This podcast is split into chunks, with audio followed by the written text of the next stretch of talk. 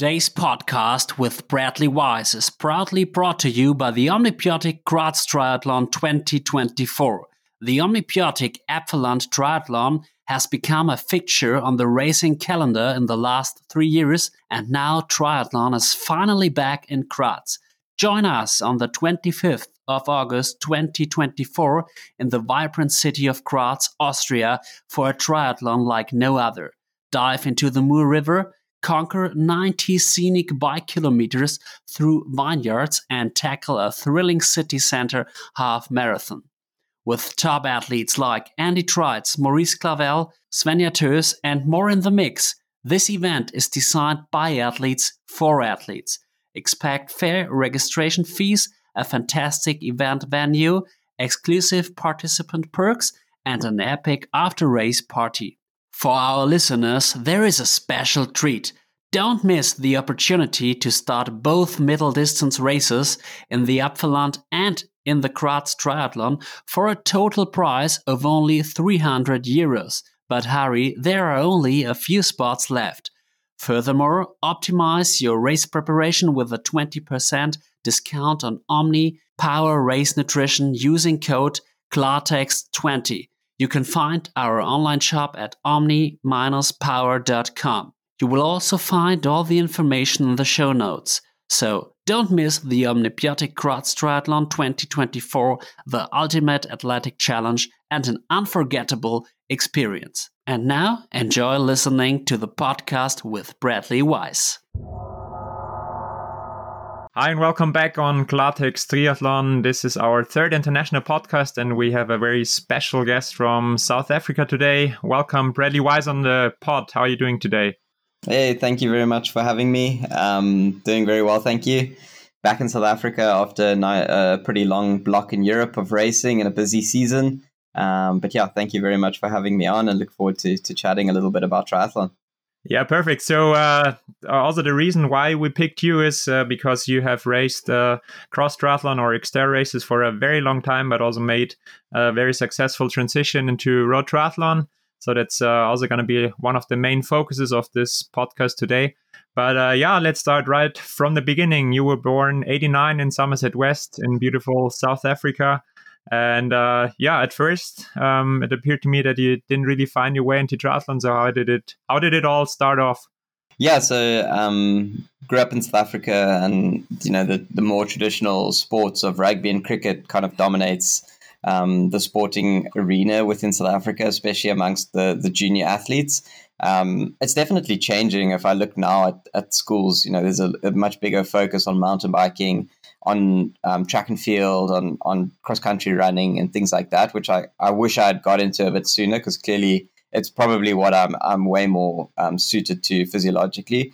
But having a, a, balanced childhood, I think, is also important, and not not getting too specific in any one individual sport, and having a you know a bit of a balanced sporting um, life growing up, and, and being exposed to different things is is also helpful for for future development. So yeah, I predominantly played rugby growing up. Um, that was sort of my main sport, and and as I got into high school, spent a lot more time in the gym just to get stronger.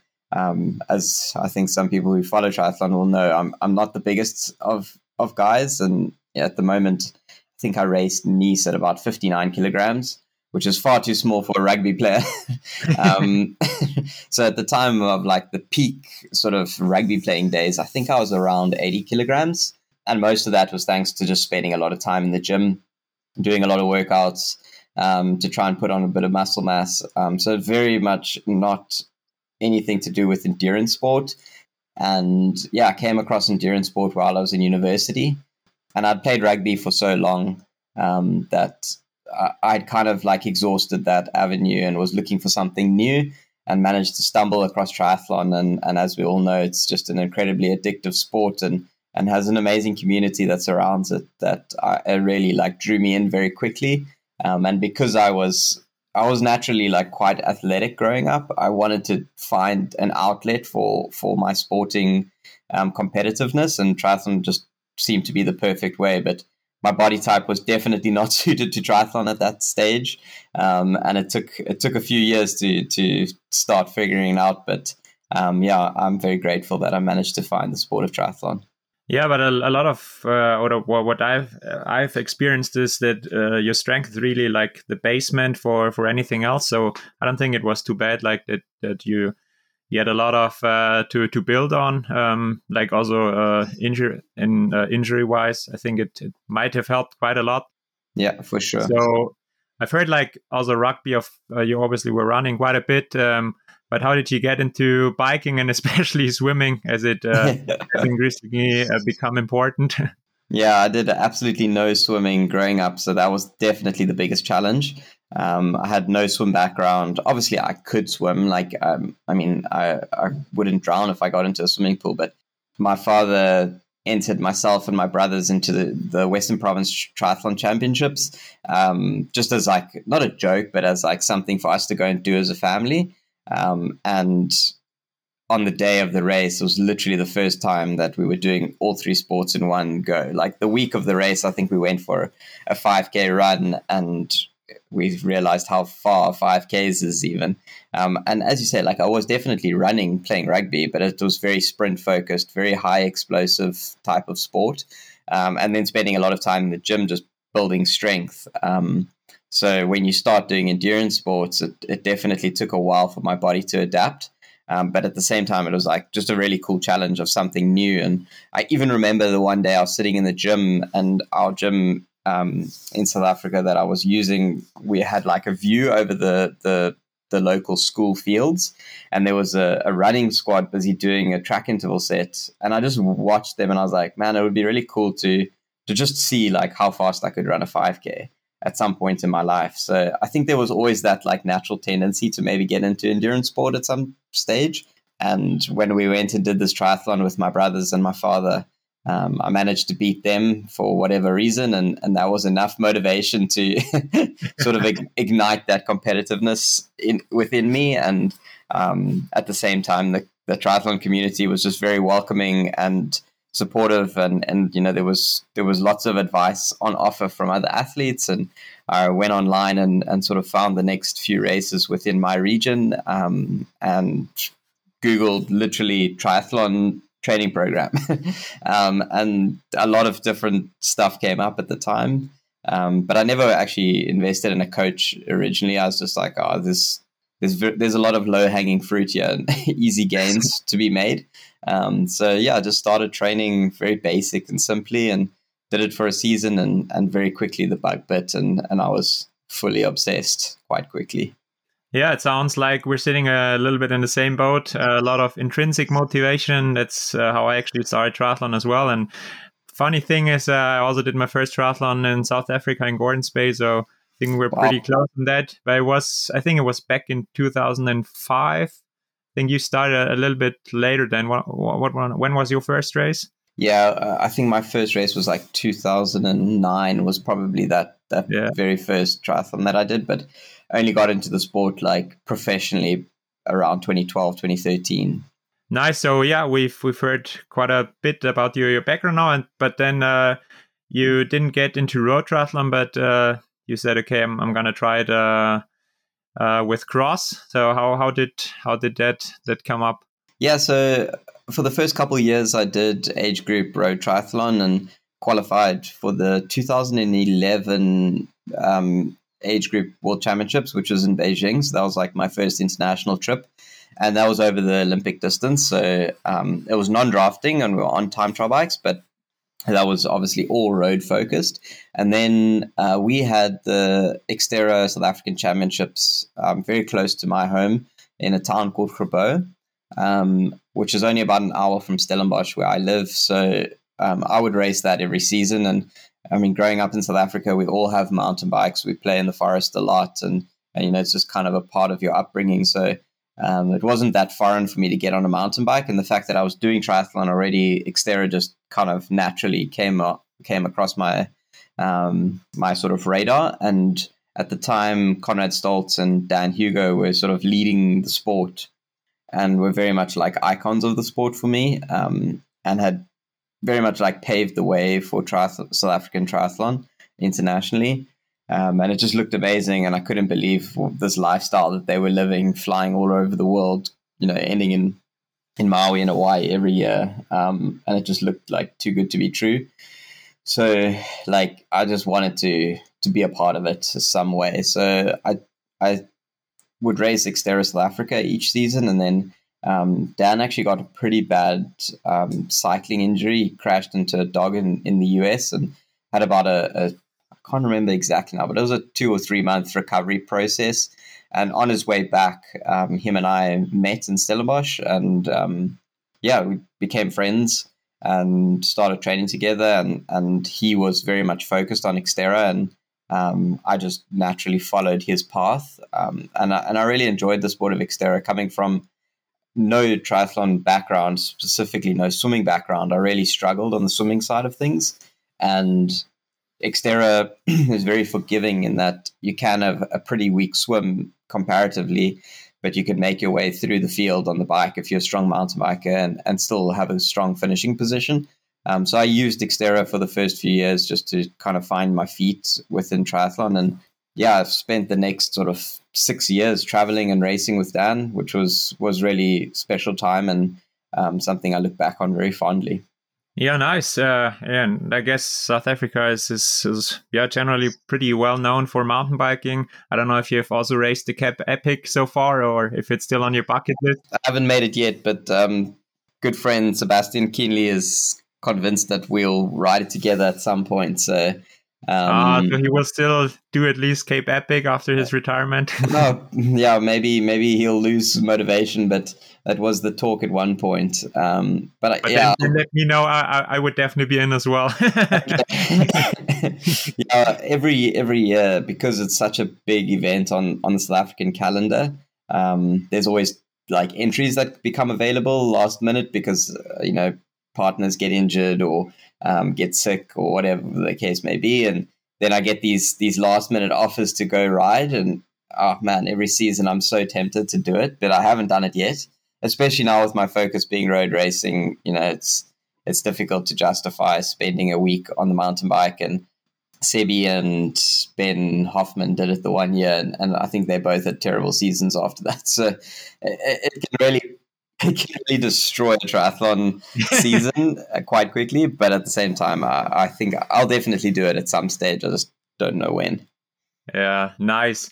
Yeah, so uh, I found out that uh, like you really got into things in 2012. Uh, you became ITU Cross Triathlon World Champion in the States uh, under 23. So were you already professional back then, or uh, when when did you really start to do it professionally?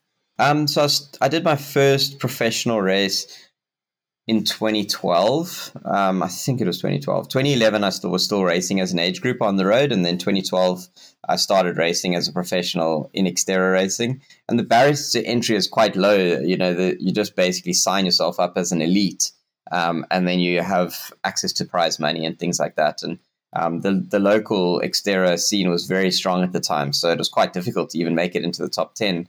I think that first year that I raced, Richard Murray won, Conrad was second, and Dan was third, something like that. And yeah, there, there was it was very highly competitive, and unfortunately, it's actually lost a little bit of competitiveness over the last few years. Um, but I was, you know, thankfully good enough to to kind of take over the role or take over the mantle from from Conrad, and managed to add another couple world titles for the South Africans. Um, before transitioning across to road racing. But yeah, my first full professional season was 2013. Okay, yeah, nice to know. Um, so I've, I've heard it uh, quite a, a, few times that you don't need an elite license to race uh, Xterra, but uh, yeah, I kind of wonder um, like about the, the testing. Do you think like Xterra should should do testing itself, or do you think like all elite athletes should have like a professional uh, license from from the federation? Because I, I, I think as uh, Xterra is evolving now, also with the World Cup and uh, being becoming more competitive, um, it, it should be something to to be considered.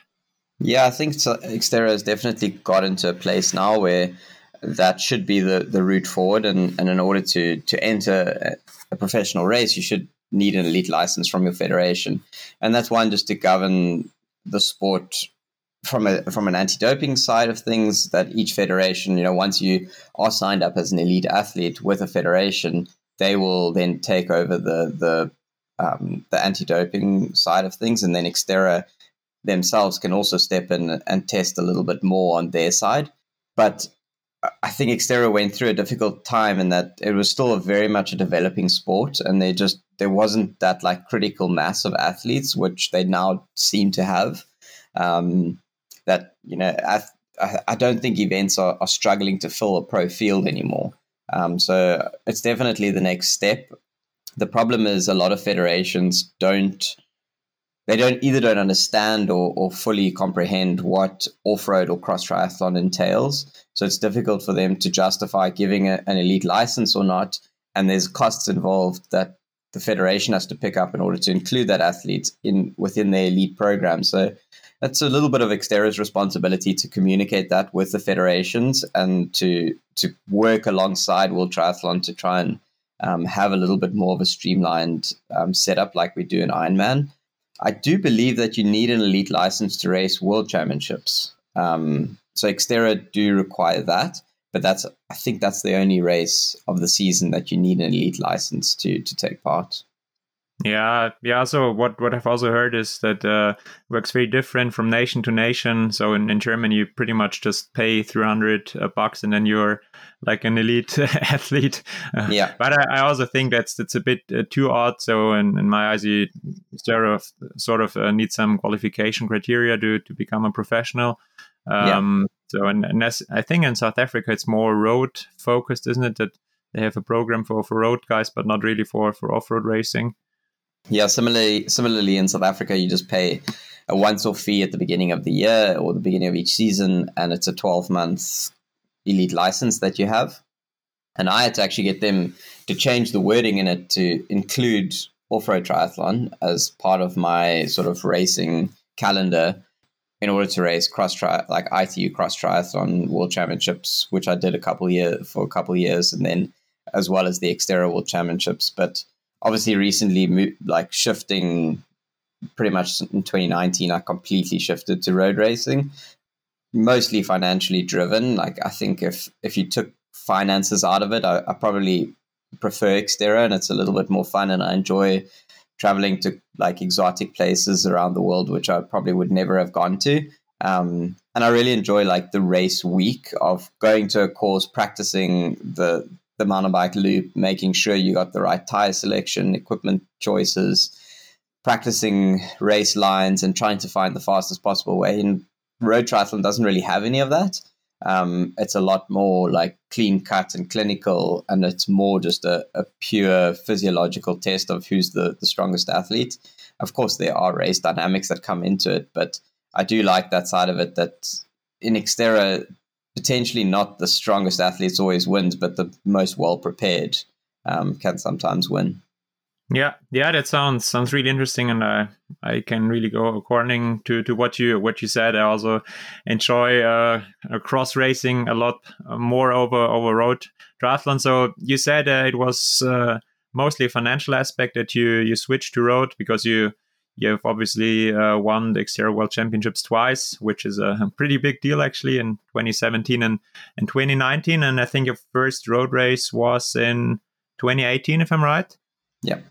Yeah. So I'm obviously Xterra was my main form of income. Um, and the Xterra prize money, I don't think has changed since like 2000, like two, back in 2001 when Conrad Stoltz started racing um, on mostly the American circuit at the time. I think a win a win for one of those races was about three thousand dollars, and to this day, winning a you know a, any of the European races, I think is still around that three thousand euro mark, and all the other costs around it, around traveling to these events and preparing for the events uh, are you know five times more expensive. So unfortunately, Xterra just fell behind a little bit. Um, from a, an earnings perspective. And not only that, but just exposure for, for sponsors and opportunities with sponsorships. Once I started racing on the road, as you say, I sort of dabbled in it 2018, 2019.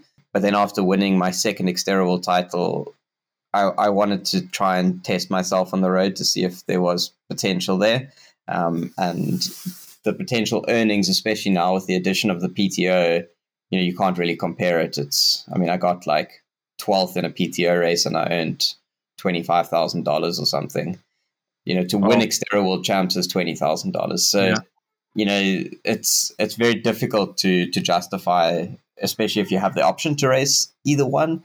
Financially, you're never going to be able to compete against the road triathlon side of things, and very well established, you know, brands like Ironman and Challenge have got events that have got really big prize purses attached to them, um, which is obviously, you know, we we need to raise a family and, and put food on the table in the end of the day. And um, but it's not it's not only driven by that. I was also, I mean, I think all of us within Xterra still follow road triathlon and, and are interested and curious about it. And there's been a few guys who who have attempted to cross over, um, some more successfully than others. So I, I, I was just somewhat fortunate that I could run a good marathon, and I think physiologically I was I was quite well suited to to long course triathlon.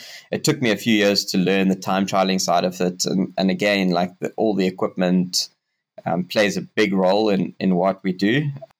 But the biggest the biggest question mark was always my swim and whether I could get the swim to to a point that I could be competitive um, because it makes it makes a massive influence in road racing, whether you are in that front pack or not, um, and it can have you know a pretty big effect on the the result of of a race.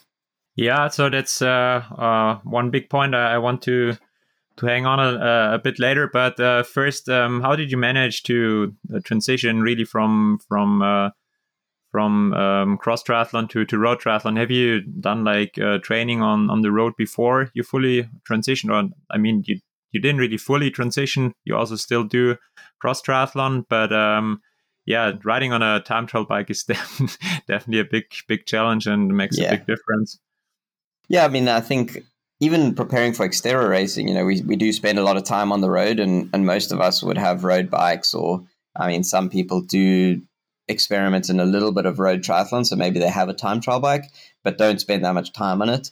I think the biggest challenge was like Xterra is a very highly explosive sport and similar to cross country mountain biking, it's a very specific type of energy system um, to perform well in an Xterra. And Ironman is a lot more sustained.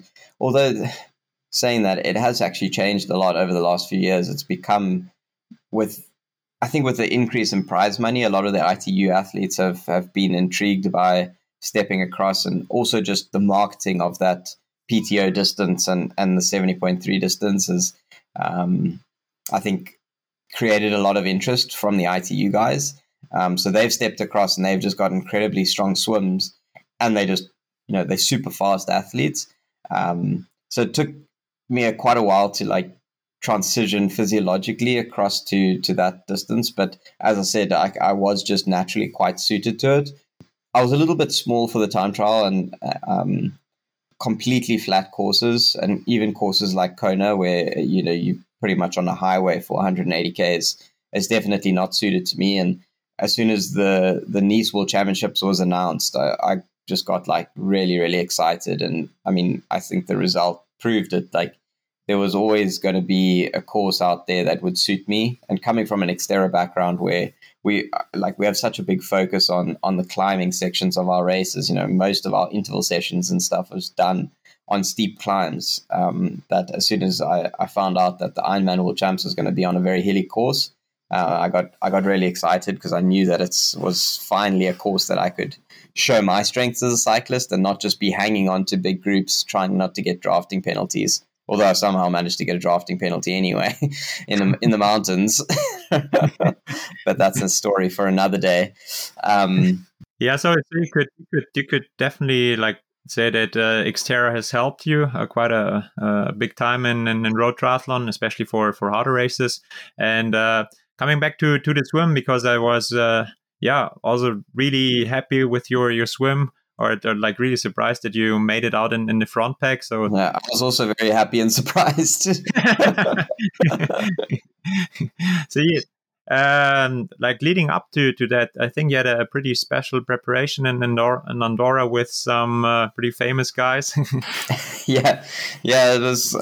I mean, yeah, like I've tried for for years to sort my swim out, and uh, unfortunately, swimming is just something that does it's that like ten thousand hour rule that you need to spend a lot of time in the pool, and one day it kind of just clicks, and like you go from from really struggling to all of a sudden, you know, times that you would really have to work hard for, all of a sudden start coming quite easily. And it's I think is one of the biggest tricks with swimming is that with cycling and with running, the more effort and force you put into it, the more return you seem to get out of it. But that's just not the case with swimming. It's almost like the more you can relax and, and feel the water and, and have like focus on body position and technique and things like that, that results in a faster overall swim. Um, but yeah, I was lucky enough to to bump into Jan Frodeno um, in PTO European Open um, in Ibiza in April this year. Myself and my wife were on our way to to Andorra for a training camp. Um, and Jan lives in, in Andorra, so we just happened to to connect after the race. And I said, "Oh, I'm coming up to Andorra." And he was um, at the time mostly just training on his own, so he said, "Listen, if you if you keen to join, you're more than welcome." And um, him and I both grew up in South Africa and have a little bit of sort of shared heritage there. And yeah, it was just really a, a, an opportunity I couldn't pass up. So pretty much once I got to Andorra, started training with Jan, and quickly we we tried to sync up as much as we could. Um, we also just like connected personally quite well and and had a, a friendship pretty quickly. Um, and I just saw it as a, a, pretty great opportunity to learn from the best to, to ever do it. Um, and yeah, he seems to, it was quite funny. Like the first sort of 10 days of training together, we went and did a bit of riding in the mountains, did a few swims, blah, blah, blah, sort of feeling one another out and, and learning each other. And after the, the first, I think we went and did like a 10, uh, sorry, a um, five by 10 minute climbing intervals on the bike. And he quickly realized that I know how to climb a bike quite well. um, so he said, okay, we can come up with a deal. I'll teach you to swim and you need to teach me how to ride. And he seemed to have held up his end of the deal because I managed to make the front swim pack at, a, at Ironman World Championships. And I'm not sure if I held up my end of the deal, but I definitely tried. well, um, I think he's a pretty good descender, isn't he? Oh, man, incredible. no, he he gives himself a lot of shit that oh, he's he's not a good he's not good in the mountains, but he is really good actually in the mountains, and his his descending is is some of the best I think I've ever seen. Um, so I was just really privileged and lucky to be able to to spend some time with him and train with him pretty much every day from that point onwards. Um, and yeah, back to the swimming thing. Like I I spent a lot of time just working away and not necessarily doing the wrong stuff, but I think you just need to learn what the a triathlon swim really requires and what type of preparation it requires. And I think that's something that Jan does really well is that the sessions make a lot of sense um, in preparing for what physically we need to do on the on race day. Um, and yeah, thankfully it it resulted in, in my best ever swim in Nice. The the swim in Nice is obviously in the Mediterranean, and it's it's a very salty body of water. So that buoyancy seems to really help me as well, um, which definitely made a difference. And I think even halfway through that swim, because it was it was like an M shape swim. So we went out, far turnaround, two buoys, then back to the shore. We never actually did an Australian exit. We just turned quite close to the shore and then headed out again. And on that turn, I I was like, am I still seeing the front like paddle or like uh, it was a stand up paddleboarder? I was like, man, I can't, like, I couldn't allow myself to believe that I was still in the front group because I've almost every race I've done at that stage, you know, you've fallen off and you've lost 20 or 30 seconds. And then once that elastic has snapped, it's kind of gone and it just slowly creeps out. And by the time you get to the end of a 3.8K swim, you know, you a minute or 90 seconds back. And that's just where I've been for my entire career, specifically with road racing. So to be in that front group was was a bit of a surreal experience. And then I, re- I remember swimming on the way back to shore and just thinking, just don't fuck this up now. like, just, just, don't get dropped now. Because at one stage, like Sam uh, Laidlaw, Laidlaw. eventually yeah. won the race. He went to the front and he really pushed hard. Um, and I was like the bubbles in front of me started getting lighter and lighter, and I was like, "Oh man, I'm gonna lose this group like with 500 meters to go." And then luckily, the I don't know somebody maybe the lead changed over or Sam decided to to back it down a little bit more. Um, but yeah, managed to to make my first front pack swim, and it, it made a very big difference in the race in the end. Nice. Yeah, I can definitely feel your emotions there.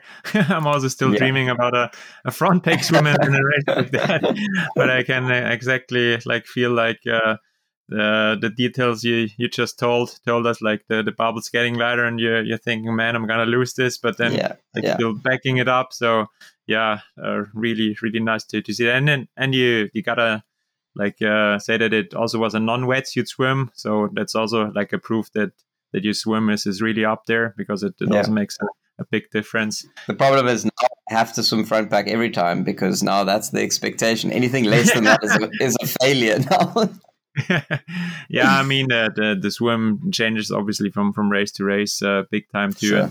Like yeah. as, as, you also said, like uh, the the water makes a big difference if it's salt water or not, and and also yeah. currents or whatever. Um, so yeah, uh, it was just like an incredibly uh, good swim, and uh, probably like the the day of, of your life in, in triathlon. So that's why I also understand you with, that you were pretty pissed about this this uh, penalty you got on an, on an uphill. Can you uh, take us a little bit in, into that? Because I also, yeah, well, I've, I've got to know you in uh, in Molveno for the first time, and my first impression was really like, okay, man, this is really a, a chilled guy and really, really cool person. But uh, like uh, when you got this time penalty, this changed a little bit. Uh, the emotions we've seen there were, uh, uh, yeah, pretty outrageous, uh, I guess. Um, but uh, yeah, you managed to to find your way back in into the, the race again. So take us a little bit in, into that. Was it like um, yeah, anger that that paid off at the end that you were still finishing in a really really strong seventh place, or uh, did it fuck you up in the first place and then it, it, it, took some while to to get back into the race? Um, yeah, just take us take us in into to the, the race in Nice a little bit again. Yeah, um, I mean, looking back, it definitely was the the best race of my life, and even despite getting the penalty, it still continued to be afterwards. Um, and I think it's the best shape that I've got in for a long distance race for sure. Um, and yeah, I'm really proud of the, the work that we did leading up to the event, and, and I'm glad it got to show on race day because I think a lot of lot of times guys put in a lot of work for these big races, and the body just doesn't quite you don't nail the taper in or or the nerves get to you or something like that. So yeah, I was I was really happy that on the day it all came together and felt like surprisingly easy at uh, at the front of the race. I'm normally like a minute or, or 90 seconds back chasing, and it just feels like crazy hard to try and bridge up, especially if you're trying to follow somebody like Magnus. Um, who just has like world tour power levels, you know, and on the flat races, it's it's pretty much impossible. And he's become so good at at not taking athletes with him so if you if you're not like a Sam Laidlow, there's very few others that can follow Magnus. Um, so to be in that front group was like in, like so eye opening to just see how easy the race is at the front actually, and you can you can just tactically race so much smarter at that point. Well, was Magnus in, in the front group as well, or did you first have to to bridge up? No, Magnus was um, in the first chase group about a minute back out the water, I believe. Oh, that's good. Yeah, you don't you don't want to be with Magnus right on the bike. no, uh, and and I mean, uh, ironically, that's the the wheel that I got my penalty on. I was riding behind Magnus when when the when I eventually got penalized. So um, Magnus caught us up that long climb, as you say it was myself, uh, Rudy Von Berg, and Braden Currie who were riding together at the time. And I was riding behind Rudy, what I believe to be 12 meters, and, and I was there for maybe like 20 minutes of the climb. Um, he was setting a really good tempo, and I was quite happy with it. Um, Sam Laidlow and um, Clement Mignon was up were up the road, and they must have been putting in some some really impressive power because they were putting time into us, and we weren't riding badly. So I was kind of content to let them go. And, you know, if one of them held onto it, it would be the race of their life and they would win, which is kind of what happened with Sam. Um, and Clement paid for for those big efforts, I think, and, and really struggled towards the back end of the marathon. But well done to them for, for going after it really aggressively. And I think w- if I do go back to, to Nice, um, I might race it a little bit differently. And, and if I'm in the same position out the water, go a little bit harder in that first section. Um, because it's actually like almost more Xterra style racing in the beginning of the Nice course. It's very steep, punchy climbs, which suits smaller guys like myself and Clement.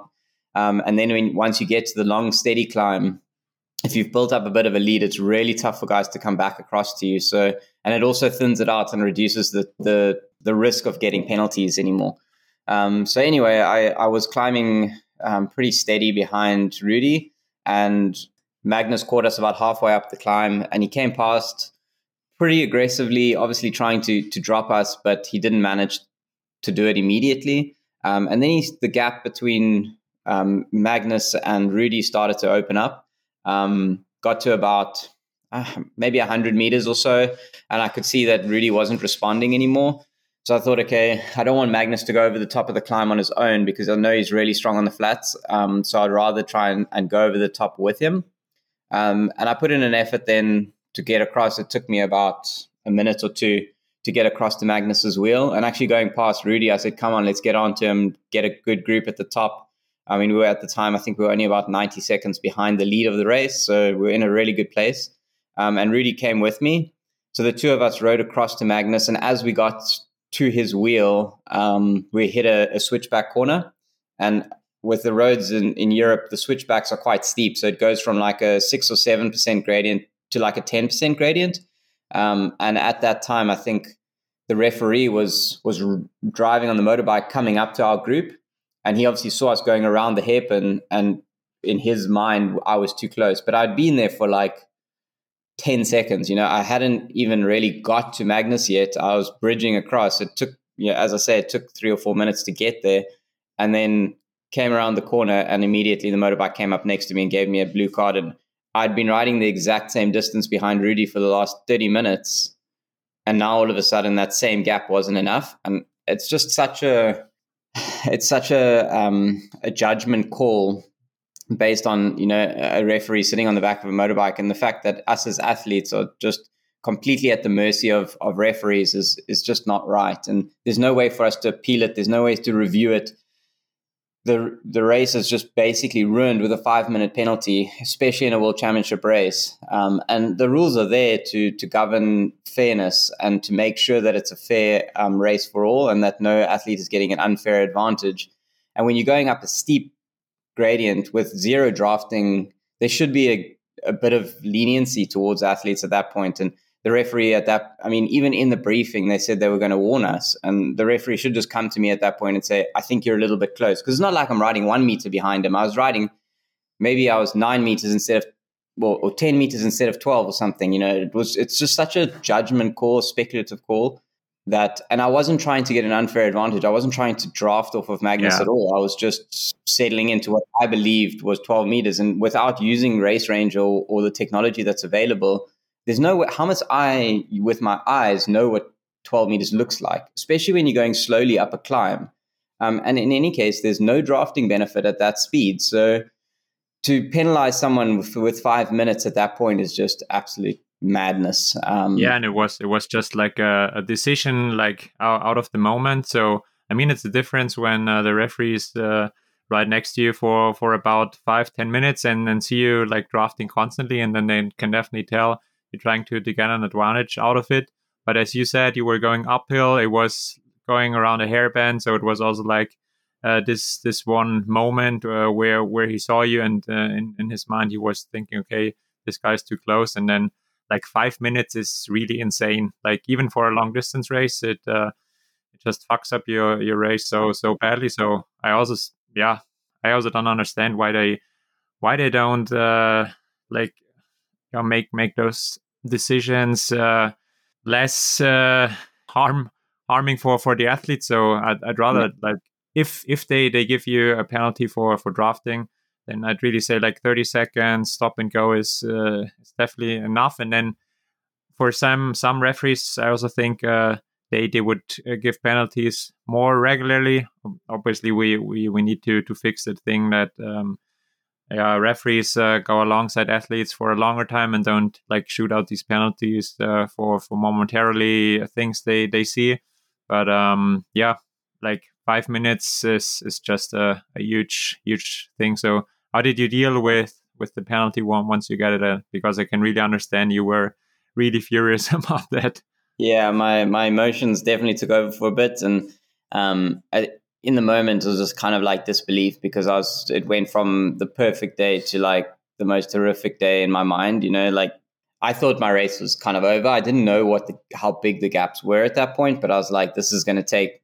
At the time, you know, I was pretty much like not happy, but I was like, if I can manage to get a top five or a top ten, it'll be an amazing day. But once you get a five minute penalty in these races, to try and get back into the top ten is really, really difficult, especially on the flatter races like in Kona. So in my mind, I was like, oh, fuck, that's pretty much the end of my chances. And, um, you know, in my, in, in my mind, I was still like, oh, the, I could, could have, could podium here. And then all of a sudden it was like, oh, there's no ways I get a top 10 all of a sudden. So it's a very different mindset. Um, but I got super furious and I actually attacked and just rode away from the group because I was still like riding very much within myself. I had a lot of gears left, but I, I was saving it for the back end of the bike because um, in Nice after the first long climb. Then there's a long plateau, but it's pretty rolling, and then and and then a pretty nice long technical descent, and then you do a second climb of about 20, 25 minutes. And my plan was to tack on that on that climb and to, to get a gap, and then from there it's it's still tough, but it's a lot of descending at that point to the to the end of the bike. Um, so I thought if I could get away, I could maybe come into the bike. Uh, pretty much what Rudy von Berg did, and he came in in second place on his own my goal was to actually just ride with Rudy. He was having a great day, and if I could stay with him on the descents, you know, him and I would have come in in second and third position with Magnus pretty close behind, and then then I would have been running for a podium. And I think that yeah. was very much within my abilities. But yeah, once I got the penalty, obviously all of that fell away pretty quickly. And and getting to the penalty tent, I thought uh, by the time I start riding again, I'm going to be outside the top twenty but the climb had really split the race into pieces. I was I was quite surprised how big the gaps were, and it took a long time for for anybody to come through. Actually, I think Cam Wurf was the first one, about three minutes back, and then then another small group of athletes came past. And once I got going again, I think I was in eleventh or twelfth position, and the last athlete to pass me was um, Leon Chevalier, and I knew that Leon is a really strong biker um, and obviously, at the time, he was five minutes behind us because he had just come past me when I when I started riding again. It took me a bit of an effort, like maybe two or three minutes of, of really hard riding to catch Leon. Um, but once I got to him, then him and I could work together. So it actually worked out quite nicely that I had some some camaraderie. But I was so angry that I rode a little bit too aggressively to start, and I think I kind of cooked myself a little bit there. A smarter plan would have been to just sit with with Leon and let him keep working and kind of find my rhythm again.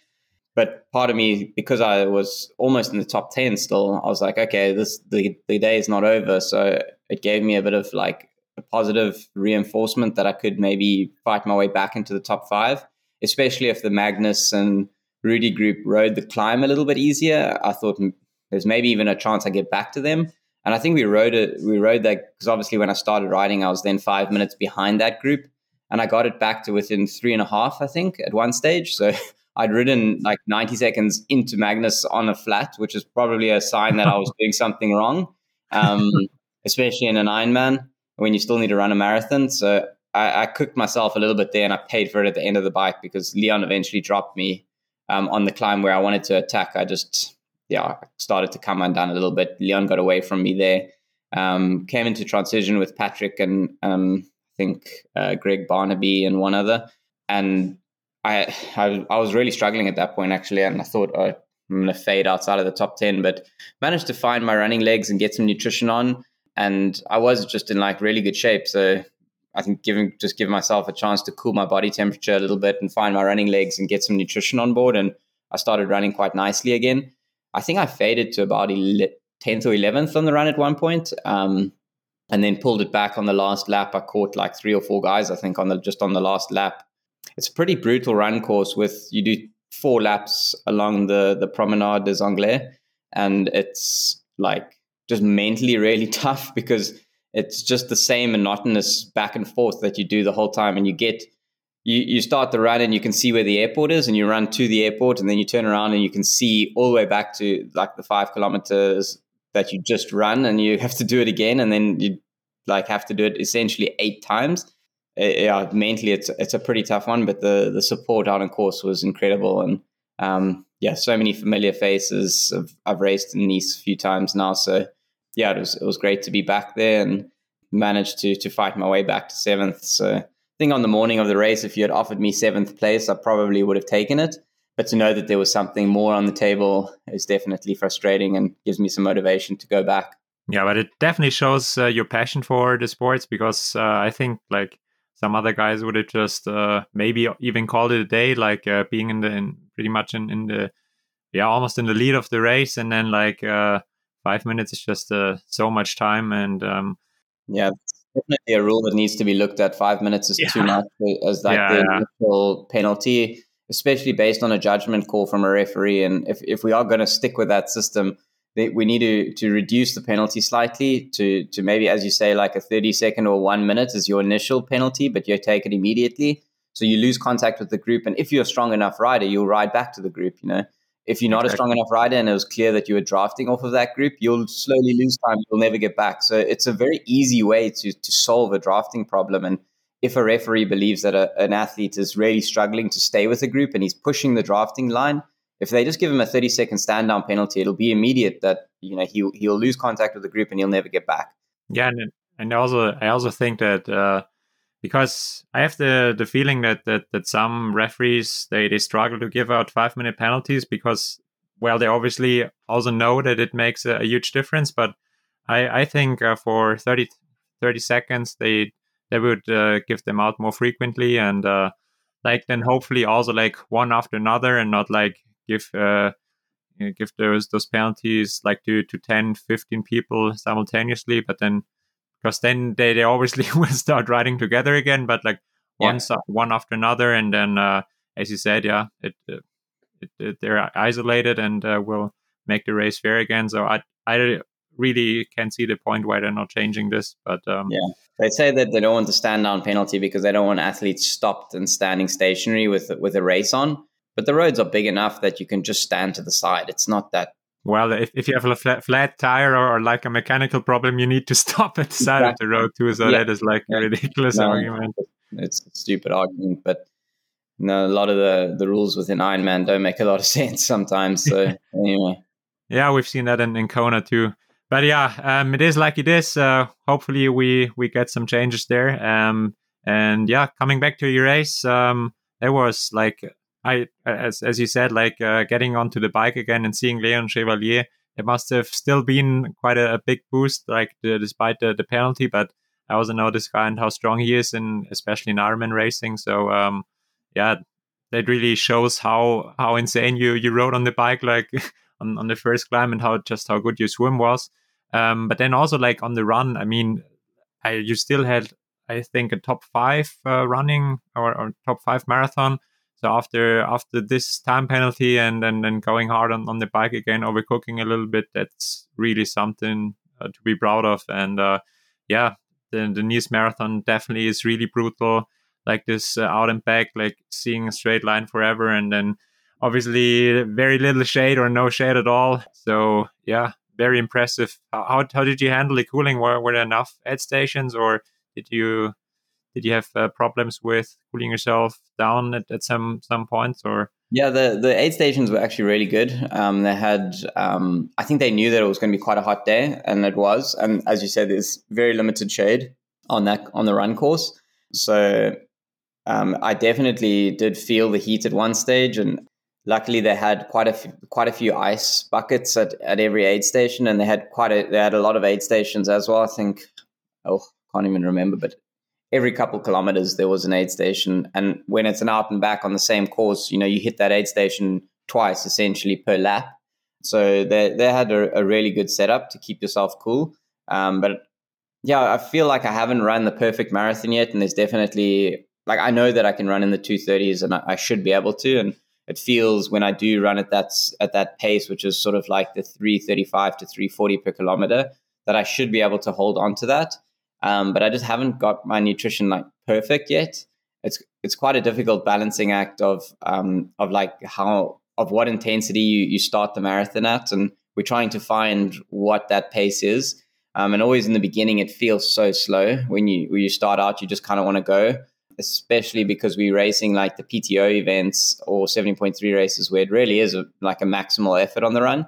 Um, and then you drop into an Ironman, and it's a different kind of mindset. So I'm, I'm still working on that balance. But I think I'm getting closer. And after, as you say, after that bike where I really did spend a lot of energy, I was still able to run a, a low 240 marathon, and, and I think yeah, probably fifth or sixth fastest run of the day, um, which uh, it just shows that you know my running is is getting to a place where I can be really competitive. I think Patrick Lange is definitely a step above the rest, and he showed it again on the day because I started the run with Patrick and he ran up to second. Um, but just to run a 230 marathon is, is probably a little bit beyond my abilities. Um, uh, maybe a standalone marathon I could get close, but not in an Ironman. Um, so, I, but I think like 235 to 237 is very realistic for me. And if you do that in an Ironman um, in a World Championship event, I think you should be very much in the mix for a podium. I mean, Sam Laidlow won won the race with a 241 marathon, so you can get there, but it does take a, a bit of practice and a bit of. Um, I'm going to change a few things with my fueling and, and see if um, I can I can get it right and have a little bit more stable, uh, like energy supply throughout the run. Um, but yeah, it's a fun challenge and, and I've enjoyed it and I've enjoyed the, the battle of becoming a good marathoner.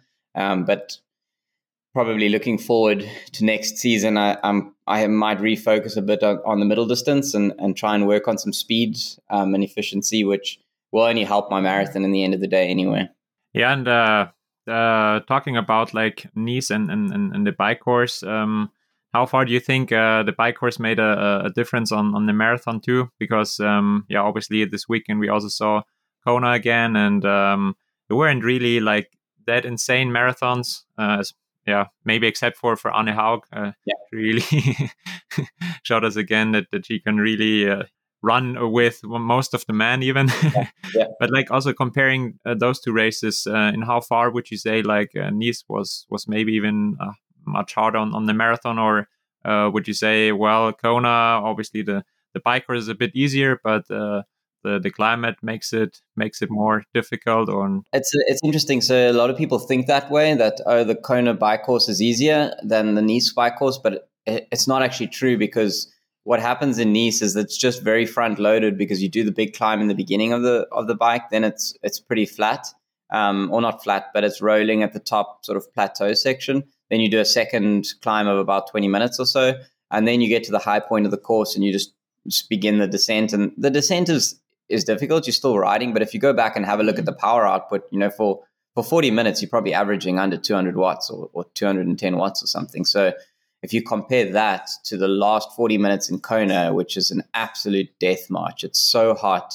You generally have a pretty strong headwind at that stage, and you've cooked yourself for like three hours you know, trying to hang with maybe some slightly stronger riders or something, you come off the bike in Kona really, really tired and, and fatigued and mentally quite drained as well. Where in, in Nice, you have this long descent and you can you can refuel and, and almost like restart the races in, in some way. Um, and if you if you nail the aid stations on the way back down and get a lot of um, um, hydration on board, you actually start the marathon a lot fresher in Nice than you do in Kona. So that sets it up almost for a, a possibility to run a faster marathon in Nice. Um, obviously, it depends how you've ridden, and if you have really overbiked in the beginning of the the the what like the long climb, yeah, then you you're going to pay for it on the marathon. But if, if you've paced yourself correctly and then fuel correctly on the way back down, you can actually run a, a pretty fast time in, in Nice. So I found it almost easier to to run the marathon in Nice and I, yeah, I think I ran at 242 or 243, something like that. And in Kona, I was 247. So Anna almost beat me um, with her time. Um, I just would have got a, got over her. So yeah, it's I prefer Nice. It, it's definitely a course that suits me me better. Um, and watching the ladies this weekend in Kona, I definitely didn't miss it. I prefer sitting on the couch and watching Kona than racing it. But you're still trying to, to qualify for Kona next year again? Yeah, for sure. And you know, it's quite an excitement, exciting announcement uh, that Ironman have put together a series for next year. And I mean, we're still trying to work out the logistics because it's only been a few days since the announcement. And sadly, Ironman South Africa is not on that list, which I'm, I'm still not sure why because it used to be a continental championships. And yeah, um. Uh, yeah, and so they've downgraded it. I think it's just a regional championships now, or maybe even less. And and it, and it's not on that world tour of 18 races that the series is made out of and then they've stacked like nine races in America, which is just I don't understand. I mean, it's an American-owned company, I guess, and that's why they're always going to favor the Americans. But the Americans are far from the best athletes in the world. So they may be trying to to stimulate the American market a little bit more. But um, yeah, anyway, the you know the cards are dealt. You can only do do with it what you want, and um, I think the PTO will will still determine my series my season next year, and uh, we're waiting for the announcement of the PTO tour. Uh, which will hopefully come a little bit later this month. And, and once we know those dates, I can start to, to make plans for next season. Um, but that, that'll be my primary focus, I believe. And then yeah, the way that this the, the Ironman series works, it looks like you'll need to do three Iron, full Ironman races in the season for it to make sense and, and to be ranked highly from a point standpoint. And to do three full Ironmans plus the full PTO series, plus to get two more 70.3s in the season, it's going to, I think it's going to be a little bit much to do both. Um, so, yeah, once the PTO tour is announced, um, we'll be able to, to have a bit more clarity on it and, and then make some decisions for the season. Um, but yeah, I would definitely love to go back to Kona, and we don't know what the future of of the Ironman World Championships looks like, and uh, you know potentially it's the last time the men will ever race in Kona if, if they decide to move it away and prefer a destination like Nice or, or they start roaming. You know, we, we don't really know the answer to that. So I do think that it, it was a pretty successful um, female professional race in Kona. Um, so the you know the powers that be might might be quite happy with the current setup and, and keep it split. I personally would prefer to have the men and women racing in the same location. I, I think the sport has got a lot of history with that, and um, splitting it is it feels a bit weird. Having two world like two Ironman World Championships in different locations with with a month separating them, yeah, I'm not in control of those decisions. So just uh, see see what what what Ironman decides. But they have committed to four years of the alternating um, World Championships, so we'll go back to Kona at least one more time. But uh, would you be like in favor that uh, the World Championship is is rotating uh, like every year, so that that uh, different kinds of of, of athletes uh, get a chance here and there, or um, uh, would you still say even though Kona is not not maybe fitting your physiology physiology that much than than other athletes, um, but I mean it's still Kona or would you say yeah it's it's it's better like that every continent gets a chance and that, that you have different courses? Yeah i would love to see a roaming world championships. I think it's it's the fairest option and and for every year for not every year or every alternating year or however they want to do it if if it's different courses which suits different athletes you know a course like nice definitely favors me and we saw that in the result um, you know in kona i think i would struggle to replicate that that same position so I would never say it's impossible, but it's definitely more challenging. And and just to to have courses that favor different different athletes and their physiology. Uh, I mean, some guys will just always struggle in in the heat and and humidity of Kona. Um, so to have have courses that suits different people on different days, maybe less travel for others. Um, you know, it all it all builds into it. Um, would be great to see, and I think will be a good addition to the sport. And Kona doesn't have to disappear, but it can always, you know, it can always be a race on the calendar on the years maybe that it's not a World Championships. It just drops to a normal, you know, Ironman, whatever they can just call it Ironman Hawaii and, and keep it going. But it doesn't have to be the World Championships every year. I, I personally don't think, but yeah, we'll see what they do. Yeah, that's a it's a very good point. I definitely agree on that. And yeah, was well, I was really enjoying uh, watching Nice and and like seeing other athletes in front and. uh yeah, that, I'd even say like with your Xterra background, uh, the the bike course might have even suited you better. Or how and how far would you say like uh, your uh, cross uh, background was was handy on on the bike course in Nice? Yeah, for sure. I mean, obviously preparing for Xterra races, you know, we spend a lot of time working on our climbing, and uh, I think the large majority of our interval sessions and stuff is done to to try and and become the best climber because that's generally where our races in Xterra are won and lost. And I I think the the technical side of things does play a role, but it's not as as much of a factor. I mean, Nice there are some pretty technical descents, and being able to handle your bike in the mountains is obviously important. Um, and coming from the mountain bike, you know, it's it relative. I can I can descend with most of the the top guys. I mean, Rudy von Berg is probably the best descender of our sport, and um, yeah, sometimes I feel a little bit under pressure behind him, but I, I can definitely keep up. So um, yeah, I think having that foundation is is important and and probably a bit of a an advantage over some of the other guys who feel a little bit more uncomfortable descending on time trial bikes. But yeah, I, I I love it. Um, just racing on a more mountainous course, some some different features. 180 k's is a really long way, so just to have it to break break it up with a few climbs and descents and pretty pretty views is is uh, yeah good in my books, and hopefully they stick to it. Yeah, nice. Uh, that's that's good to hear because uh, yeah, as I uh, mentioned uh, in the beginning of, of our podcast, um, I find it's it's really fascinating how you how you're able to be like world class in road triathlon and also cross um, and uh, yeah switching over um, well uh, Molveno was wasn't good for for a different reason but we're we're gonna get get to that soon. But um, yeah you so uh, I, I, have two more thoughts. So the the first thought is um, with uh, the new uh, bonus uh, program on Ironman and also like with uh, the PTO tour, are you even planning to do more Xterra races next year, or are you just focusing on, on road now because it's financially maybe more uh, rewarding than than Xterra races? Yeah, I would still love to to keep the Xterra side of things going, and I mean, I'm always gonna I'm always gonna have a mountain bike in my garage. There's, there's no time I'll ever not.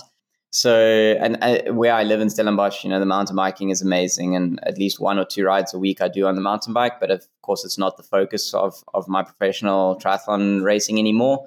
Um, so I, I do need to be careful. Um, but in saying that, you know, Xterra South Africa, I think, has just released their date is in early February sometime. So it's uh, less than an hour drive from my house. So I can quite easily drop into that one and do it.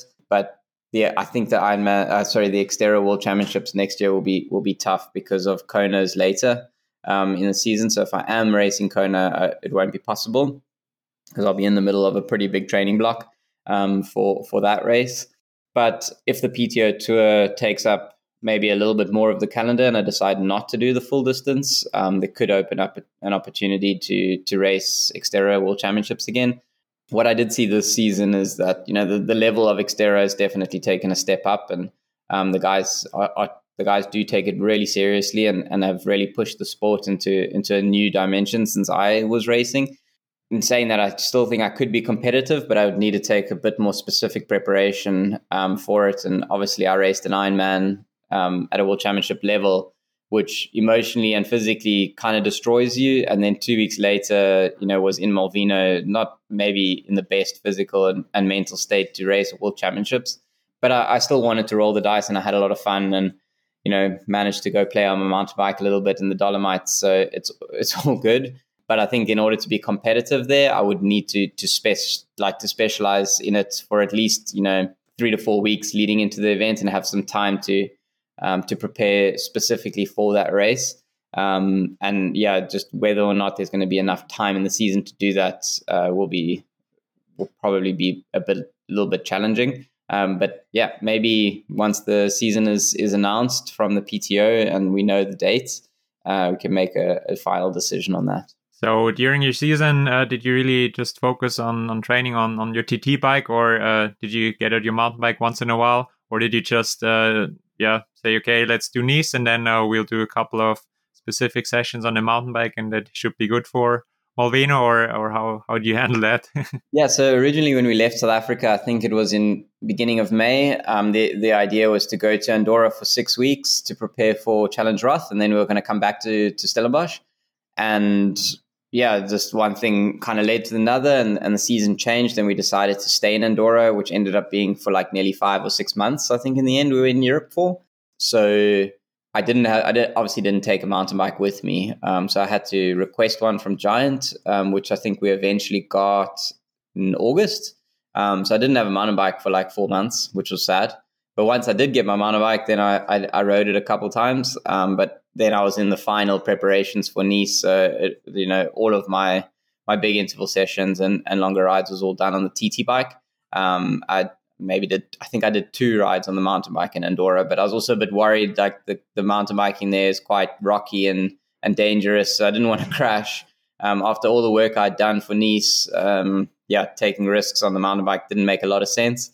Um, so the most of the most riding I did on the mountain bike was the week of Molveno, which yeah, as we saw, was not enough. I mean, in in the race, I got up to fourth position. I think I was on the bike or fifth, something like that.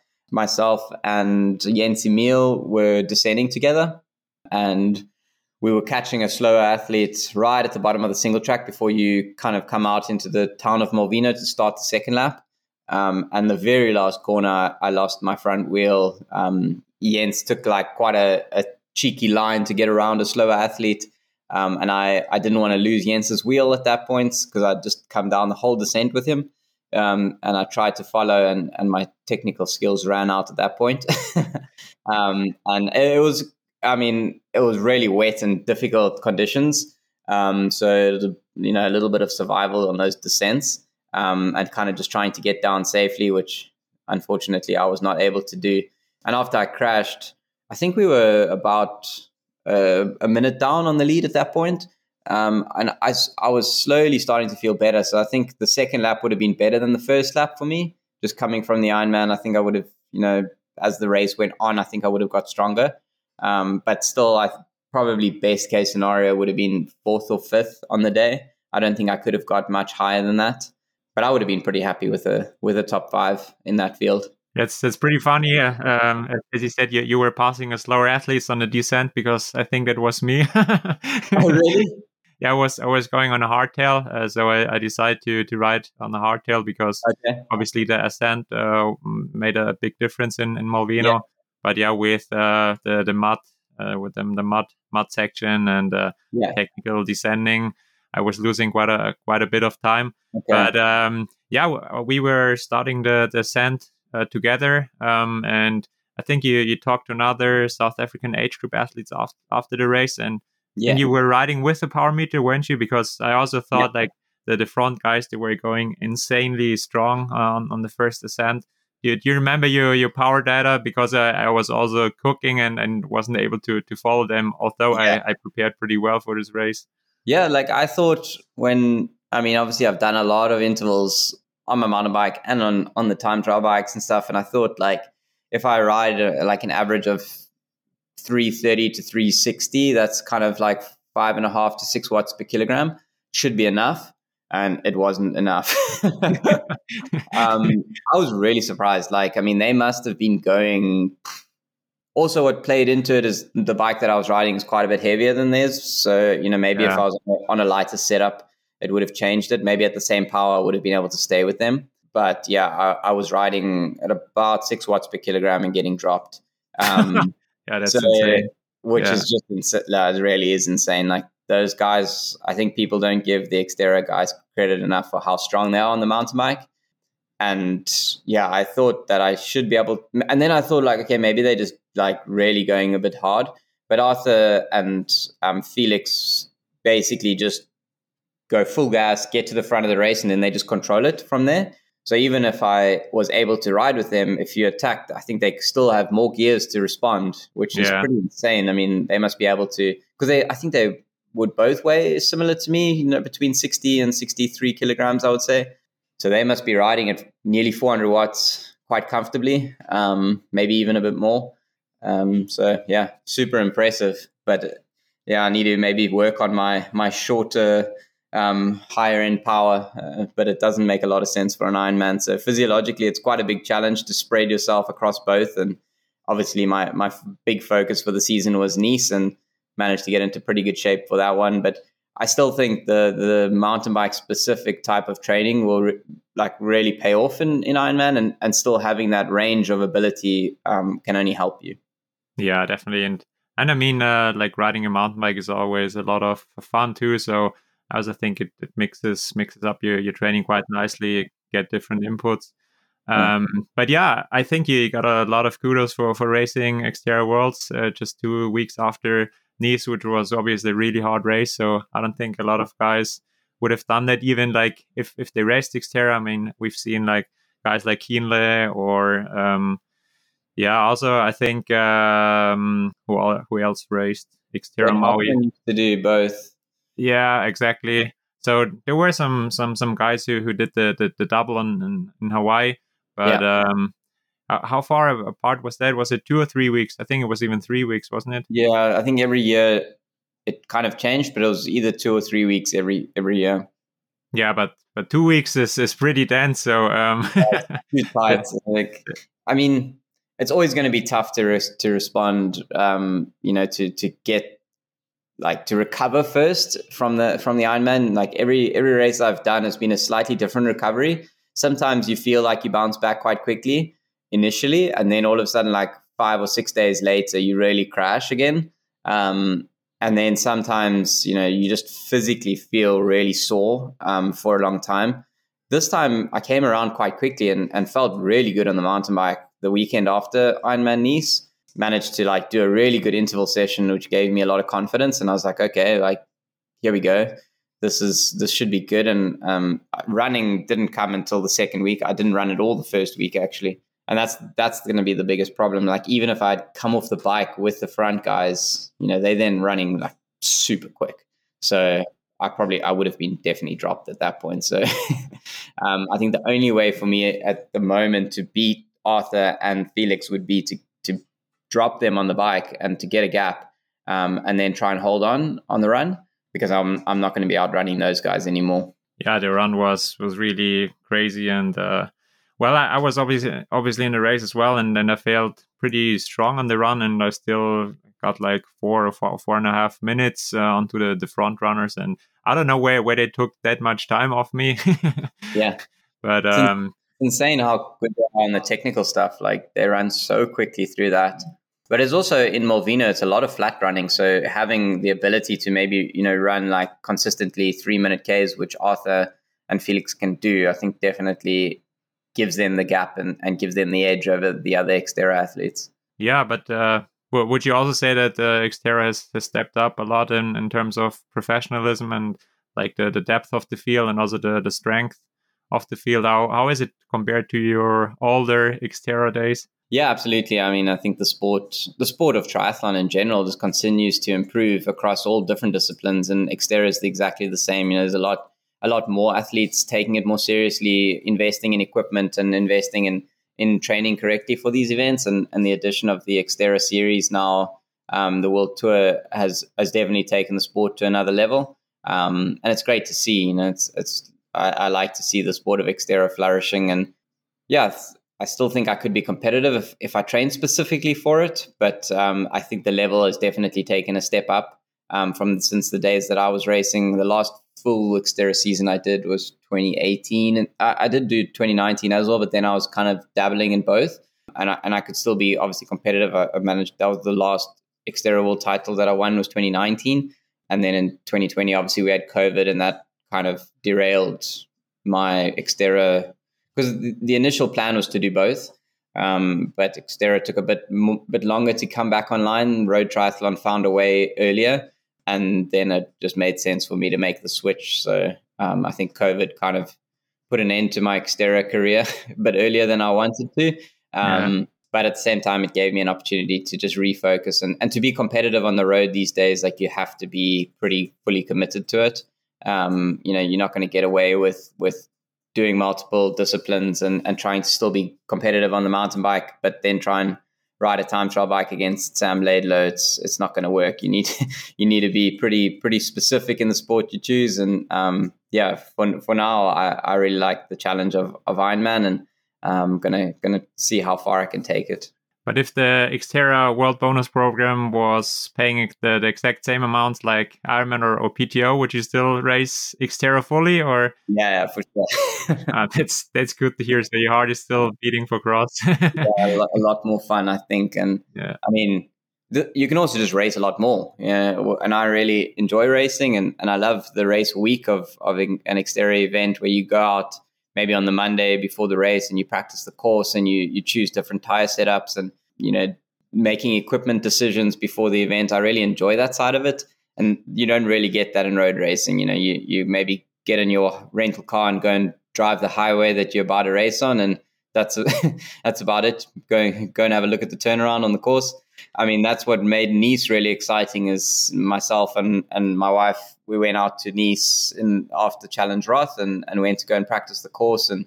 Um, you know, it almost felt like preparing for an Xterra race a bit and to go and get a bit of course knowledge. And I hope that that more races like that come up on the calendar for road racing, where it does make it a little bit more challenging and exciting. And especially in Europe, there's a lot of opportunity to make the courses a lot more exciting. So it's unfortunately just difficult to, you know, to send it an Ironman race where they're worrying about you know thousands of age groupers. You cannot send them on technical courses. So um, I think the, the PTOs maybe where they're going to step in and, and, make some more um, dynamic and, and exciting courses. But that's an, uh, another, or yeah, uh, an additional reason to maybe also have uh, pro only races for for Ironman, so they can also like uh, choose more difficult courses because we're professionals. We should be able to ride those courses, and yeah, uh, that, sure. that would also be quite a cool thing. Yeah, and also um, because you said you you practice Nice quite a bit. I don't think it uh, like because Lucy, Lucy, Charles, I think she did all her preparation for Kona pretty much in indoors, and I know I don't think that would have been possible for for Nice would it? no ways. you know, being based in Andorra and riding um, riding mountain passes every day, like that's the only way you can get back and forth from home.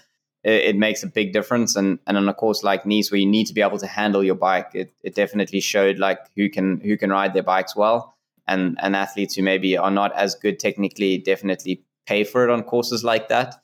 Um, so it's just nice to to favor different different riding abilities and and to show maybe a different style of athlete in in a, on a course like Nice. Yeah, that that also shows why we didn't see a Lionel Sanders in, in Nice because I, I don't think he would have excelled on, on a bike course like that. Although he's a very strong athlete, but uh, he's uh, yeah not that good at descending from what I've heard. no, no.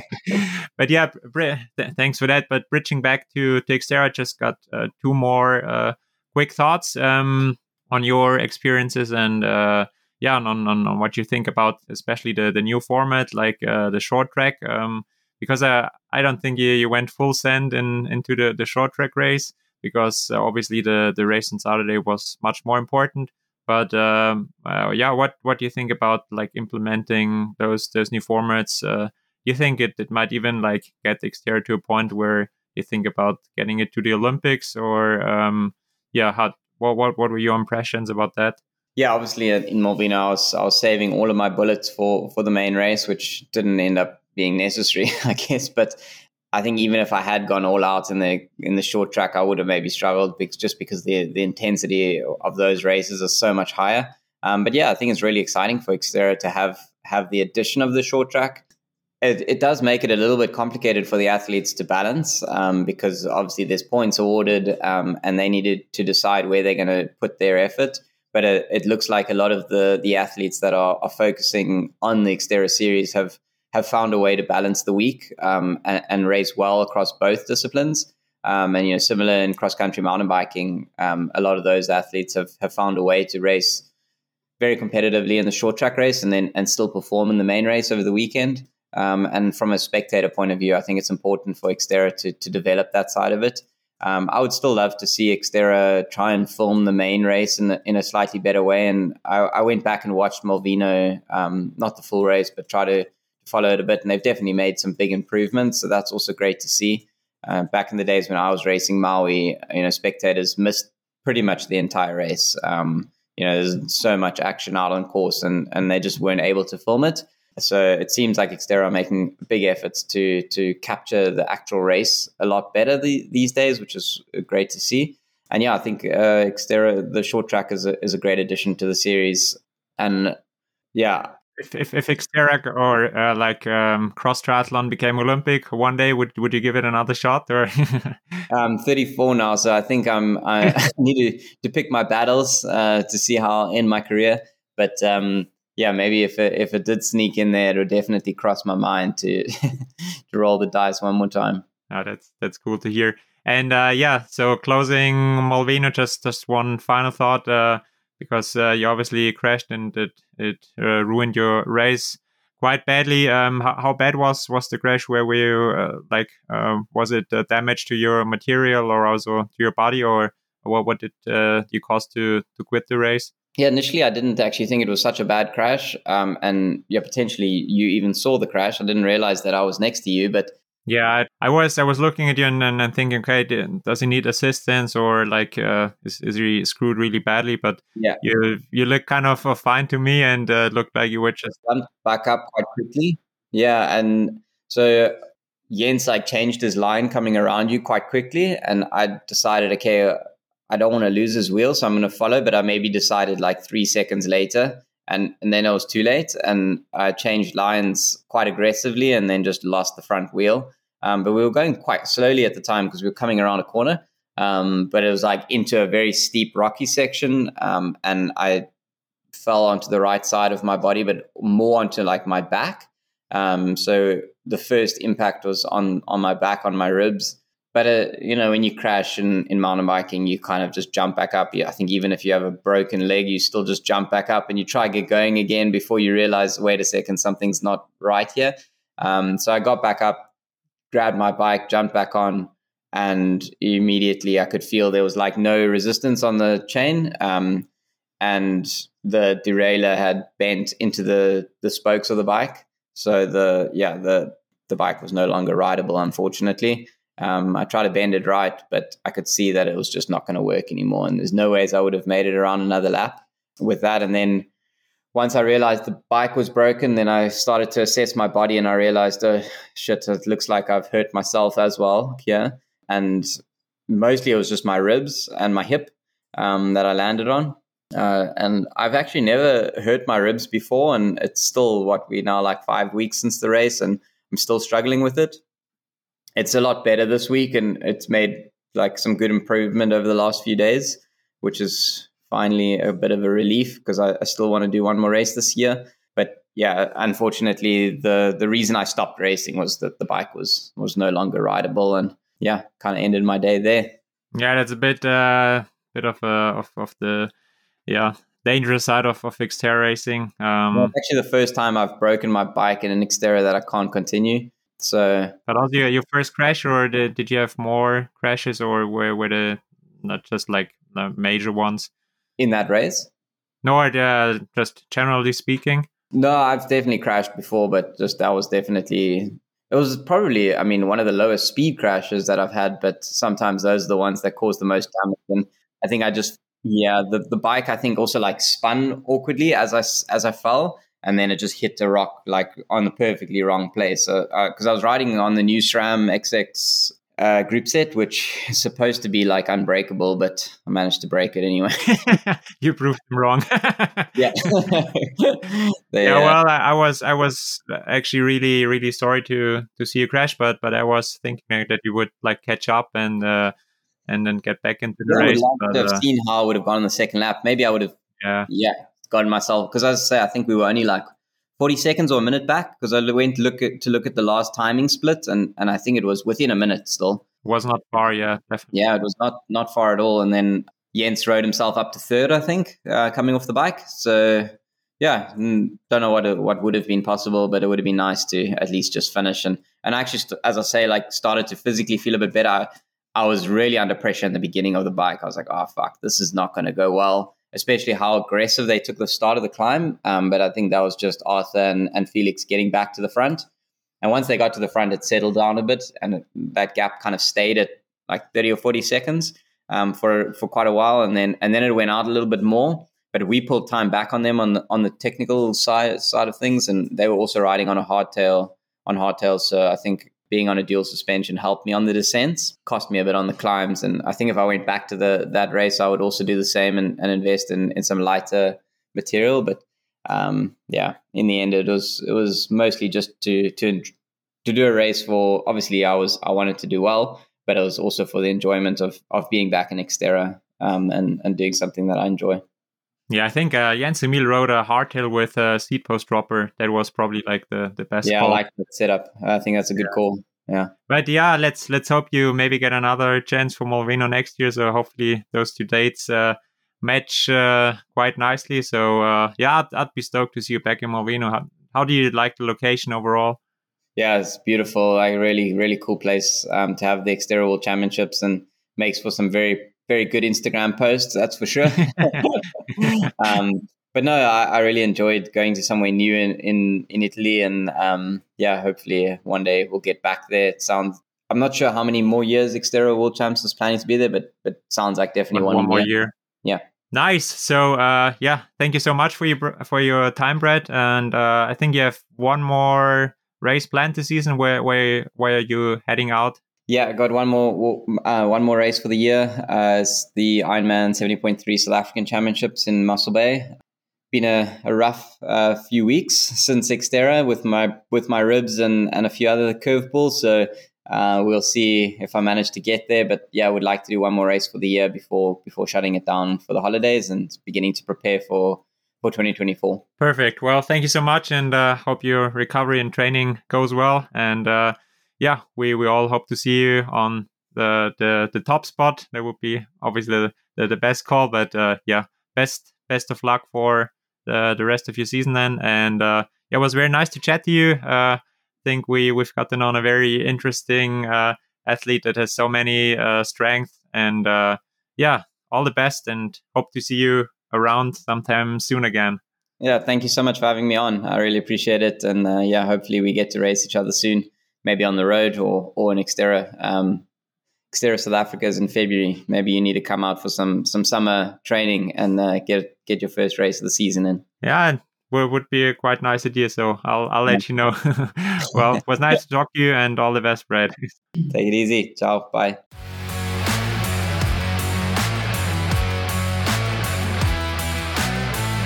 Dear listener, it's wonderful that you have stayed with us until the end of the episode with Bradley Weiss. You're making all the right choices today. To make the absolute right one, consider signing up for the OMNi-BiOTiC Graz Triathlon 2024. Otherwise, you would miss out on one of the best triathlon events on the race calendar. We also appreciate donations via PayPal at ioswim@web.de positive reviews on Apple Podcasts, Spotify, and more, as well as your feedback.